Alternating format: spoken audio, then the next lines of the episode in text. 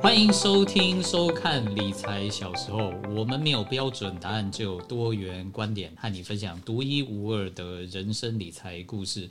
欢迎各位在 Podcast、YouTube、IG 追踪和分享我们的节目。我是主持人福东国。今天很高兴邀请到我们这个在金融业算是一条龙都待过的专业代操经理人国荣，耶，国荣欢迎你。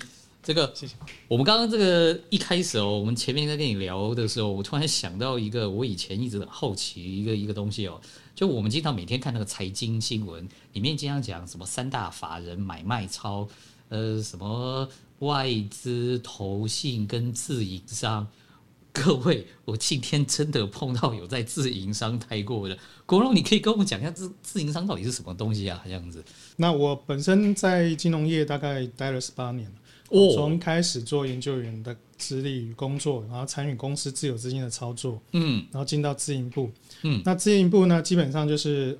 公司成立的一个专职的一个部门，专门操作公司的自有资金。哦，那这当然这有很多的法律规范，它必须要跟客户的资金如何去做一个防火墙切割，啊，资讯如何能够独立。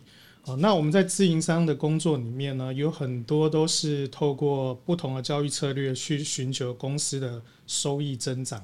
嗯啊，因为我们公司的收入来源主要是经纪业务收入，也就是各位的交易手续费收入。除此之外呢，公司有一些资金，它是用来自我投资的啊，因为毕竟那也是我们的专业嘛。所以我我这样讲对不对哦？是等于那些自自有资金，就是这些证券公司的股东们的钱，这样子就是吗？是。所以你们是拿着老板的钱炒股票，是这个意思吗？也不是炒股票了，那我们当然也是。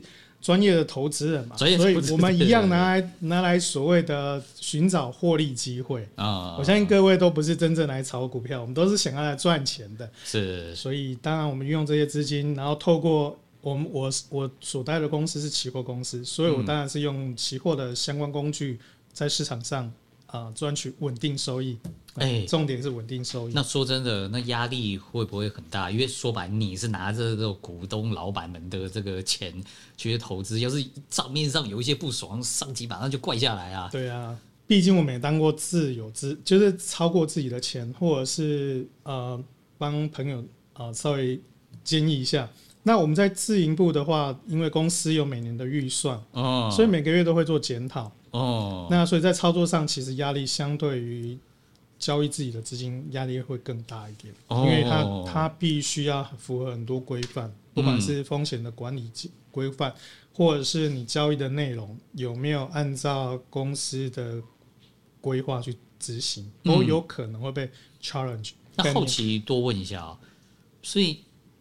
在做这一个交易员，你是每天啊，例如说跟一群伙伴们开会啊，决定今天的什么进出场策略啊，还是你知道，每个人就这个一个这个小的 partition 就关在里面，然后我今天就就决定我要买什么卖什么，大概大概是一个什么样工作场景啊？我蛮好奇的。呃，基本上办公室格局也没有特别的先进啊，那可能大有的时候是有 partition 的，有的是开放式的，嗯。那因为我我待的时间够久，所以都看到不同模式。嗯，然后我们的交易内容呢，有的是所谓的集体决策，有的是属于个人的交易模型。嗯，我刚刚讲的是模型，嗯，就是经过统计分析或者是一些市场研究出来的一个结果。嗯，好，那通常都是半机械化，或者是半所谓的主观交易意识。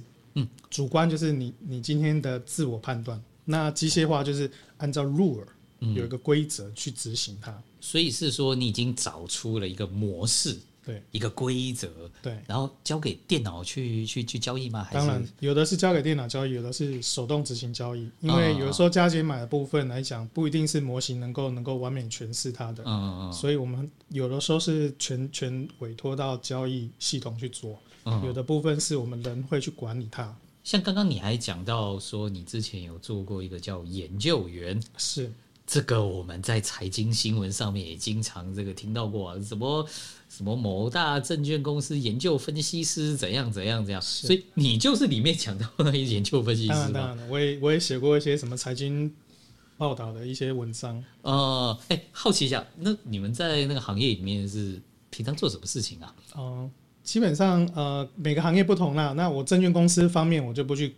讲，因为那个比较常见，可能大家都可以听到，就是有关所谓的拜访公司、call 公司嘛。那我们期货公司，因为我们的资讯哈比较属于呃比较远端的。怎么说呢？因为我们有时候会要研究原油嘛，我不可能跑去国外去抠原油嘛，嗯、或者是说我要看所谓的一些贵金属等等的，嗯、那个全部都只能在网络上收集资讯。嗯，所以呢，后中后期呃，基本上我个人的一些研究呢，除了我们要去收集国外的一些重要的资讯，嗯，了解商品的周期性、它属性，还有各种政策对于商品的影响之外，那我们还要去理解它的所谓的。行为惯性比较注重的是一些这个所谓的基数据的收集跟整理，还有统计的分析，分析行为。那你们做出来的这一些这种 paper 啊，可能也会有一些建议啊。你做出来之后都给谁看呢？那当然，一般客户会运用到。哦，有其实都是，如果像我们期货公司的一些大众物资报告，很多时候也是给法人。嗯，啊，让他们去参考我们这边的观点是什么？因为这个市场有趣的地方就是它不会有一方见解。嗯，呃，市场有趣的地方就是你不会有一个呃唯一的真理。嗯，当然一定会有个真理在。那我我我要表达意思说，每个人的观点都是支持你去买或卖的唯一理由之一嘛，对不对？嗯，你个人会有一个笃定的想法，但是市场并不是由某个法人机构决定，它只只不过是影响力较大。所以呢，像我们这种小期货商的一些资讯，很多公司还是会参考，看看有没有独到见解，他们没有思考到的部分。哎、嗯，这我也蛮好奇的。那你们经常去读 paper 啊，上一些网站啊，看这些东西，整理出来分析了一些这个，有你们应该是有你自己的独到见解嘛？对，你的这些老板们怎么去考核你的 KPI 啊？这个蛮好奇的。可惜我的位位阶没那么高。那。哦基本上，如果说我自己自己的个人理解了哈，嗯、那我们基本上报告出的好不好，也许老板还是看我们的内容稳定度啊。哦、OK，那或者是说营业员回馈，嗯。啊，有时候营业员会给我们回馈，嗯。啊，那或者是说，哎、欸，我们现在也也许会有一些浏览率，嗯，像我知道后中后期的研究员是这样看的，嗯，那初期的研究员基本上都是所谓营业员回馈，哦。所以意思是你做这个报告害我赔钱，就就马上来屌你，让我赚到钱，他就马上来谢谢你。是，但我我认为是没有那么到夸张。为什么？因为基基本上市场上大家待久都知道，没有没有你的。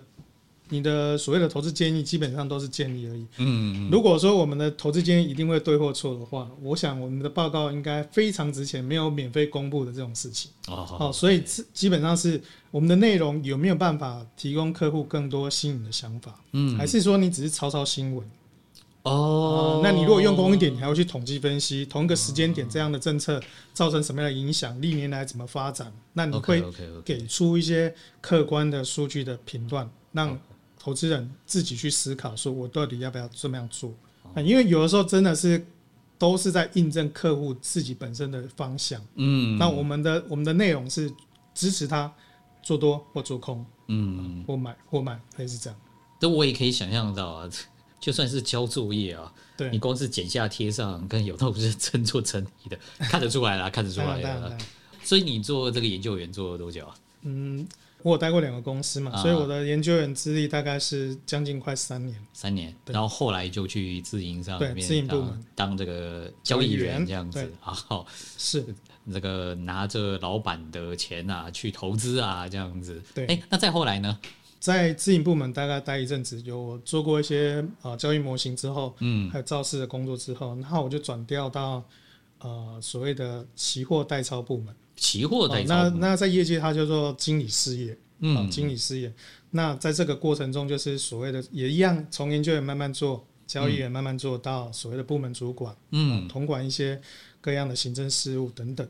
所以这样听起来哦，像在这一种金融证券部门，好像一开始初级的工作是大家都先做研究员开始是这样子。那也不一定，就是看各公司的一个政策，因为有些公司他们其实会开立很多的活动，嗯，直接招募有天分的交易员进进来，嗯，培植培育，哦，对，当然我相信有做过研究员工作的话，会有一些所谓的 fundamental 的，就是一些基础建设，嗯，有关观念的基础建设，嗯，哎，不会说直接跳进去交易。那跳进交易的话，因为在自营单位，它已经很有压力了，它没有让你那么多时间去学习成长。哦，但是你就算你直接招募进来的交易员，他仍然缺了一些经验。嗯，好，这些经验必须要有市场的长期淬炼，才有办法提升。啊，就是因为以前我在自营部的时候，我那长官哈，每天盘后就会带我去带我们去喝个下午茶，好聊聊天。那是，是真是真的聊天，还是真的是真的是就是聊聊天？因为那个 当时那位前辈主管哈，他本身就是也蛮年轻的啦，嗯，所以呢，我们都是在。聊聊天过程中去了解这个交易市场，它怎么样赚钱？嗯，好，那个时候呢，他就是也也语重心长呐，或者说讲话比较激动一点。他其实就要提醒我说，千万不要再用你的眼光去思考有钱人的交易行为或者是他们的决策行为。哎、欸，那我多问一下。这种话我已经听过 N 遍了，什么有钱人想的跟你不一样啊，什么之类。那到底所谓这个有钱人的交易行为，跟我们这种散户的交易行为，这个差别在哪里？主要，其实我们在，其实，在当他讲这句话，我也很难去理解。嗯，为什么？因为我就不是有钱人，我周围也没有那么多有钱人。所以，所以有钱人真是。可能上上亿上亿还可能不是真的有钱，也许只是个中实户。哦，那我所谓的真正有钱，也许就是巴菲特啦，或者是一些底下上千亿资金的拥有者。嗯，那他们呢也不会常常在做短线交易啊。嗯嗯。所以我们要思考的是，他们为什么这个时候会因为某些事件或是某些价值，然后进场交易。嗯。好，那我我们现在台面上听得到的都是巴菲特。嗯，这些大户级的想法，对。那巴菲特常讲呢，人弃我取嘛。你在恐惧的时候，我就贪婪；你在贪婪的时候，我就恐惧嘛。多，我们这个已经听过 N 遍了，听过 N 遍了。可是事实上，如果去想想看，他们大资金的想法，哦，是不是觉得他讲的非常有道理呢？为什么？因为他手握上兆资金呢。啊，你看看我们有的时候小股票一天成交量不过几十张，啊，你上兆资金说卖怎么卖啊？卖不掉啊。对。你如果说今天肯看好 Apple，那 Apple 如果本身交易量很好，它要到很好到，它一次卖掉四五千亿，甚甚至一兆美元，可能在几一个礼拜就卖光了。嗯，可是你说要卖我们这边，也许好，长隆行已经算很大只的吧？嗯，他如果要卖长隆行，如果他是手持上兆资金的话，他卖长隆行怎么卖？铁定把它打到跌停板，对，最后卖不掉。是，那等同就是自己在贱价卖自己的资产。嗯，所以有钱人他们在人家贪婪的时候，动作就是反向减码。嗯，那为什么人家贪婪会有额外报酬？因为那些钱就是跟我们像以前的跟风市场一样，嗯，不是蛋挞出来，那一堆人去排队，嗯，好，他就会创造额外的利润。其实呢，你看现在所有蛋挞都消灭了，那你还是有人在卖蛋挞，但是就那几家在卖而已，嗯，那就可能就是他就是所谓的市场那个均价 fundamental 的需求就这样子。有些人他们开始思考是这样子，如何把我们的资产很稳定的。做一个获利了结，还有在很恐慌的时候，大家跳楼大拍卖的时候，他们看见这个产品的价值，愿意低价去慢慢买回来。哦，是哦，我我我这边听到的是有钱人跟散户这边最大不一样，因为他资金庞大。嗯，所以它的流通不像我们散户这么弹性嘛。对，这是其一啦。所以我们在设计模型上面的时候，也要思考这些大部位的资金的方向是多或空。嗯，那所以我们像我以前在期货市场前十年的时候，就是都在用所谓的筹码面模型。嗯，那我们就会去找到支持大户方向的，嗯，可能三大法人的部位啦，嗯，或者是散户的部位，我们也会去参考。嗯，因为在期货市场是零和游戏。你散户持有多方部位，就等同于大户是持有空方部位。嗯，好，那当然我们那是用比例的概念。所以你的意思是在这个时候两边是对赌的意思喽？当然，当然，当然。哦，大户本身就要去考虑说，这个市场现在到底是哦，我不知道各位有没有听过一个《投机者告白》这本书？嗯，哦，他不是常讲说，这个市场就只有两种人，嗯，一种是所谓的犹豫的投资者，嗯，一有一另外一个是固执的投资者，嗯。那通常有钱人是属于固执的投资者那一块。哎、欸，那固执的投资者什么意思啊？啊，很有自己的想法，资金绝对够。哦，啊啊，资金绝对够这件事情哈，是代表他很富有，他不会因为钱这件事情动摇他的决策决策因子啊。说白了，是他拿多的钱出来啦。对对对对对对，通常不代表说你上千亿就到真的固执的投资者哈，因为有时候。你身身家上千亿，可是你的负债也上千亿，那那那就不是所谓的固执的投资者。但至少不会像我们散户，有的时候那个 妈妈是拿孩子的学费去买股票啊，那个爸爸是拿下个月可能要缴的房贷，这个去去去买个这个期货啊，这个这是不一样的，这差别很大。大家如果如果能够分辨这个其中差距，其实就是一个急迫性的差距了。嗯，那有钱人他的心理状态充裕。呃，所谓的悠然自得，不会是因为今天发生一个风险事件，那他就很紧张，说我会不会破产，我会不会下个礼拜要缴的房租或者是房贷或者是什么学费都缴不出来，对，那他就不会慌了手脚，因为在风险事件来的时候是全民大拍卖的时候，嗯，反而是捡便宜的时候，那为什么大部分的散户或是投资人？必须要在那边认赔杀出，好，那一定你听到的很多故事都是这样子吧？嗯，好的，来在二零零八年金融海啸，很多人可能输到脱裤子啊，或者是就跳楼了，嗯，那多多少少都是因为他们过度融资，嗯，那他们有被迫要卖掉的几率，嗯嗯嗯，那光是这个被迫要卖掉的几率，就是很多我像我们这样的法人，他们去设计模型的时候就会考虑到。哦，就是如果有人这个断头被迫卖掉，对，我法人是就开始在下面要抄底啊。没错，所以你如果想要啊、呃、避开这样的一个所谓的困境的话，嗯，你就确保自己不要陷入这样的危机。嗯，好，那你当然不融资这件事情是你可以考虑的，因为我不我不我不认为说不。融资是一定是坏事，嗯，可是你一定要手头上还有其他资金，嗯，啊，就是说我今天遇到风险事件了，我的确可以把这些钱补进去，嗯，啊，那很多人是因为这个游戏玩不下去，所以他就断掉了，断炊了，嗯，哦，就像你开公司一样，你跑三点半跑到最后，你没有钱，最后可能就是破产、违约交割或者是破坏信用嘛，嗯，所以我相信道理都是一样的，嗯嗯，把金融交易当做是个事业经营，就会更谨慎、更小心，尤其是。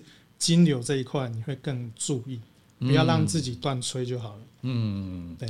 哎、欸，那我多问一下啊，因为前几年啊，有一些电影啊，像什么《华尔街之狼》之类的啊，有时候我们看多了都会觉得，哎、欸，是不是做这种金融什么代操的啊，交易员啊，每天都做过的那种什么纸醉金迷？挥金如土的生活，但就我所知，好像又不是这样。你你可以讲讲看，到底这些交易员都都都长什么样啊？对，对我我相信那个电影某些场景哈，它是会发生过的。我觉得所以你们真的会找脱衣女？这个这个我就不知道，我个人本身没有那个资金实力哈，因为他那个纸醉金迷的，不管是呃去一些 pub 啊，或者是酒店啊，或者是找了很多美女来那件事情。一定有人发生过，但是我们的生活其实还算相对的规律的，因为毕竟你的面对的市场是每天都在进行的，嗯，所以呢，你要是前一天晚上就是纸醉金迷的，那你隔天怎么样去面对市场？是啊，我我也有在想啊，前天喝的烂醉，第二天怎么可能去跟人家做交易啊？所以通常呃有纪律的交易员是生活有点像修行。修行的角度了，哦，所以为什么呢？他们可能每天都很规律，嗯，几点该睡，几点起来，甚至是常常去运动，因为他想要把自己的状态保持最佳的状态。因为你不要想象那个每天交易那个短短的四五个钟头，那个是非常的压力庞大的，很耗心。当你的当你又是用期货杠杆交易的时候，还有公司所谓的规则上的一个限制，因为它有风控限制嘛。虽然不是我们每天都要面对这个压力，但是你就必须要。呃，每天的波动就会影响到你的情绪，嗯，好，所以我说，我常跟朋友分享说，我们这个做小房间的哈，因为自营部就是小小一个房间嘛，那一堆人坐在里面，嗯、每天看的行情这样波动，那你金额哈，就是几十万上下或几百万上下，真的每秒钟几十万上下，真的，因为毕竟部位一大，你就看到你的损益。不是几千块或几十块波动，那可能就是两三万、几几十万、几百万一直在跳了。哦，那你在跳的过程中，你就会经历到很多人平常不会经历到的那个过程。嗯，你可能要三五年会经历一次大赚，那我们可能当天就经历大赚，甚至反向下午盘就直接给你杀到大赔。嗯，直接扫停损，你就这种大起大落，在我们小房间是常常经历到，所以我们说我们的小房间有点像七龙珠讲那个精神时光屋哦，在里面待一天就是外面待了一年那种过程啊，所以我们交易员在里面学习的丰富度是非常多的。如果你愿意好好思索里面的细节，其实我们成长是很快。嗯，因为我刚刚听到你讲有件事，我觉得这个还挺妙。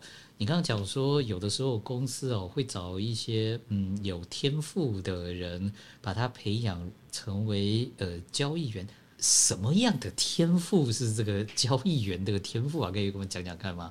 个人的见解了啊，因为在交易过程中你要反应快，反应。第二个你能情绪要冷静，嗯，想想对，那你耐挫度要够够高哦，啊，就是忍受挫折的比例要那个能力要考。啊那我们常常讲说 EQ 要高了，这里面呢，最主要它有很多都是你小时候的原生家庭整个成长背景过来的。啊，所以呢，你如果要有反应快，然后又要所谓的情绪要稳定，这些有的时候是天生的，嗯，所以呢，一定会办很多的交易的训练活动，嗯，去检视你的一些能力，比如说你的基础能力、数理能力好不好？因为有的时候你根本在看到数字的时候一直在。脑袋在心算，嗯，我现在要赔多少，我要放多少部位，我会摊回来，那个都是一个很短的时间内去把它计算完成的，嗯。再者是说，我刚刚就讲了，哎，每天几十万上下，你平常看到你心脏就是一直在跳，你血压都升高了。如果说耐受度不好的话，很容易就会出现情绪过度紧绷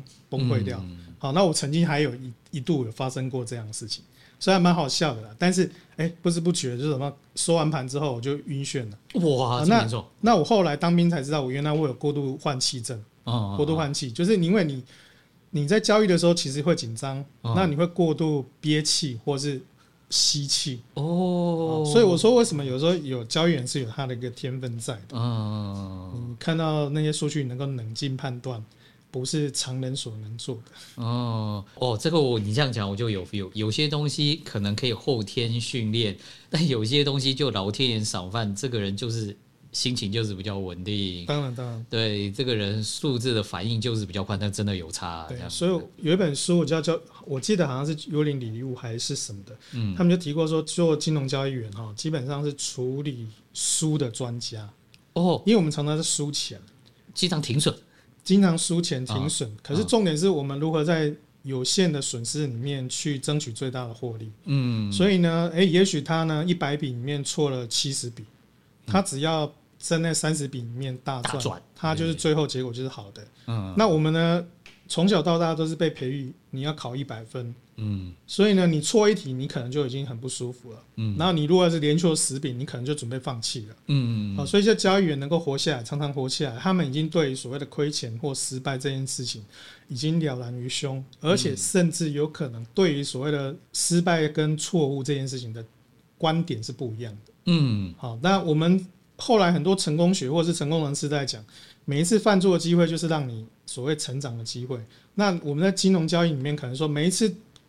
错误的机会都是你赚钱的机会，嗯，因为我们如果能够找到修正的机会，我以后就不会犯，我不会犯，我就有机会赚钱，嗯，对，因为每每少少赔一次大钱，我的资产损益曲线就会慢慢上去，毕竟我们都活在市场上，都是会成长的，不会说那么笨，说每次都那我就不适合在这个地方做，我就离开就好了。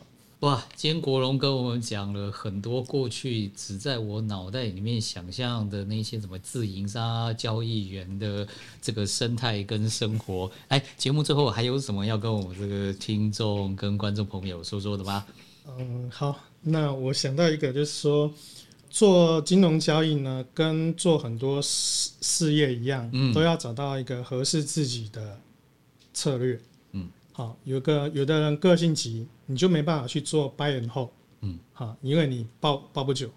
那有一些人反应比较慢，或是深思熟虑型的，你就不要去做所谓短线当冲，因为那个太刺激了，你可能也做不久。嗯、那找到合适自己的交易策略的时候，你会发现说那个状态是平稳，嗯，好，那你没有太多的情绪波动，一定会有，不可能没有，因为你还是会有输赢，但是你的频率一降低之后，你的持续性就会强。你思考东西的能力也会比较深一点。好，大家都知道说，你紧张的时候，基本上都是在解决救火的问题，比较不会思考格局或者是整个架构的问题。好，所以第一个建议是找到合适自己的交易策略。那前提要件你要先认识自己啦。嗯，这个是千古的哲学问题，Know yourself。好，大部分都还在探索这个问题。所以交易员他越做越好，是因为他们找到合适的一个步调，嗯，然后持续的用这样的一个架构跟步调去赚钱，那他们就赢别人。好，我们很多台面下的赢家真的没有浮上来的，大部分都这样做。巴菲特也常讲嘛，交易的本质是不要赔钱。他讲了一个重要三金律。不要赔钱，不要赔钱，不要赔钱。嗯，好，那大家就是思索，怎么可能不赔钱？嗯，巴菲特也犯过很多错啊，他怎么会不赔钱？那大家就是思索，我怎么样在不赔钱呃赔小钱的情况去赚大钱就好。嗯，因为很多时候真的是多余的赔钱。嗯嗯，刚刚我们就提到嘛，因为你让你自己有赔钱的几率，认赔在底部杀出。嗯，好，这个就是一个嘛。那为什么说巴菲特他不会去碰那他不懂的东西？各位如果处在未知的状态下，其实就很难去做出一个合乎理性的决策。嗯，所以呢，如果这个东西你本来就没有兴趣碰，或是没有能力去碰、去理解或了解，那就不要碰。嗯，因为它不会让你去焦虑。我们通常会犯错，都是在焦虑的过程中，因为恐惧的关系，所以乱做决策。嗯，啊，所以你要思索他为什么讲这些金律，事实上有点像是干话。嗯，怎么可能不赔钱？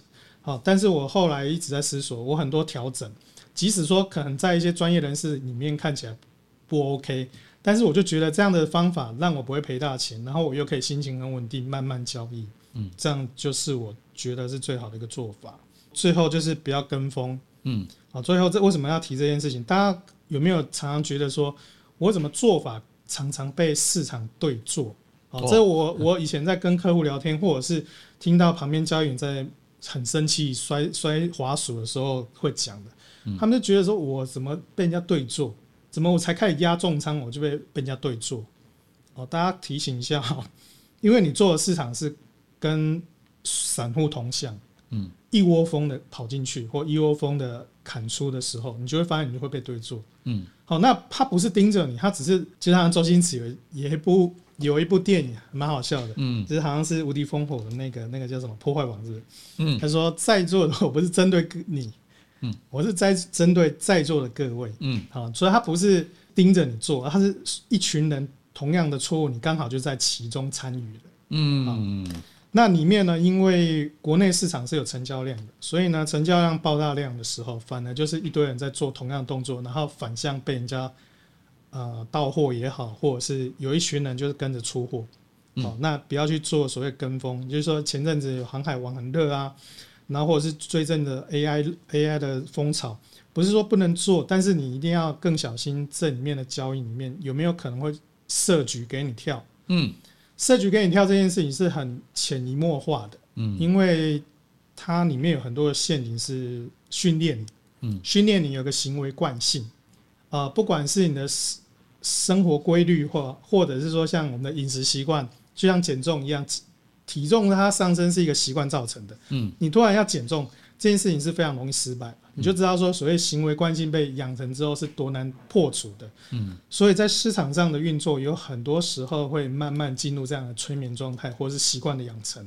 那这也是变成说，你无形中就跟大家做同样的事情，大多数人就会是亏钱的人。对，那你要保持一个冷静的态度的话，要么你要有自己的交易系统，嗯，要么就远离市场，嗯。所以远离市场就是不要每天盯盘，然后不要一直在看一些有没有的交易资讯。有的时候为了提供各位交易资讯，他们也是硬掰的啦。就像我们自己都当研究员，那你每天哪有那么多东西可以洗？那当然我们就是凑很多数据啊，然后写一些。丰富的词藻，然后让更各位看一下很丰富的一篇研究报告。